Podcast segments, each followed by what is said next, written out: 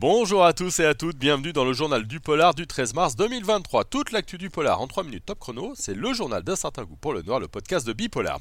Et on commence euh, ce journal avec la pétition. Je mets des majuscules partout, hein. les fans de Manhunter se mobilisent. Il y a quelques jours, David Fincher annonçait que les espoirs de troisième saison étaient totalement enterrés. Eh bien, ce n'est pas du goût de tout le monde. Hein. Une pétition pour que cette saison 3 ait lieu a été mise en ligne. Un peu plus de 40 000 personnes l'ont signée. C'est sur le site change.org si ça vous intéresse. Autre projet abandonné ces derniers jours, c'est Devil in the White City. C'était une idée de série de Leonardo DiCaprio et de Martin Scorsese, excusez du peu, tirée de l'adaptation du Diable dans la ville blanche d'Eric Larson. Après 10 ans d'aventures et de mésaventures, ces derniers jours, c'est au tour de la chaîne Hulu de jeter l'éponge. Elle a annoncé ne pas vouloir finalement faire le projet. C'est pas tout à fait terminé, peut-être, hein, puisque les producteurs ont eux redit leur intention de faire cette série.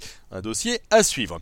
La semaine a été marquée par euh, les bandes annonces, hein, et l'une des plus étonnantes, c'est celle du capitaine Volkonokov s'est échappé, thriller qui nous ramène à l'URSS de 1938.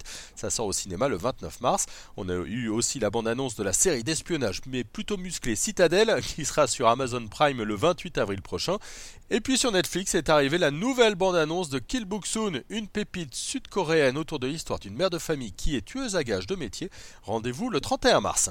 Côté livre, je vous annonce la sortie d'Avant de sombrer, le nouveau roman de Cyril Carrère qu'on a déjà eu le plaisir d'avoir en interview sur euh, Bipolar. C'est chez euh, De Noël et c'est depuis mercredi en librairie. Je termine avec une disparition et un hommage. La disparition, c'est celle de Tom Sizemore, acteur mythique de Tuernay mais aussi de Hit ou bien encore de Strange Days. Il avait 61 euh, ans. Et puis la Bibliothèque des littératures policières à Paris va rendre un hommage à l'auteur et éditeur Jean-Jacques Rebout, disparu en 2021. Une exposition sur ce personnage haut en couleur du polar sera inaugurée ce week-end à la Bilipo, avec en prime une table ronde avec Caril Ferret, Sylvie Ou bien encore Francis Mizio.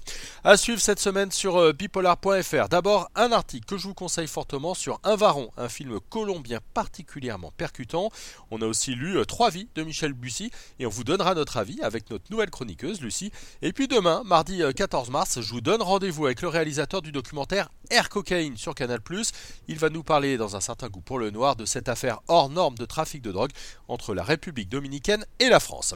Le journal du polar, c'est terminé pour aujourd'hui. On se très vite sur bipolar.fr, le podcast Un certain goût pour le noir et tous nos réseaux sociaux Facebook, TikTok, Instagram, Twitter et LinkedIn. Bonne journée à tout le monde.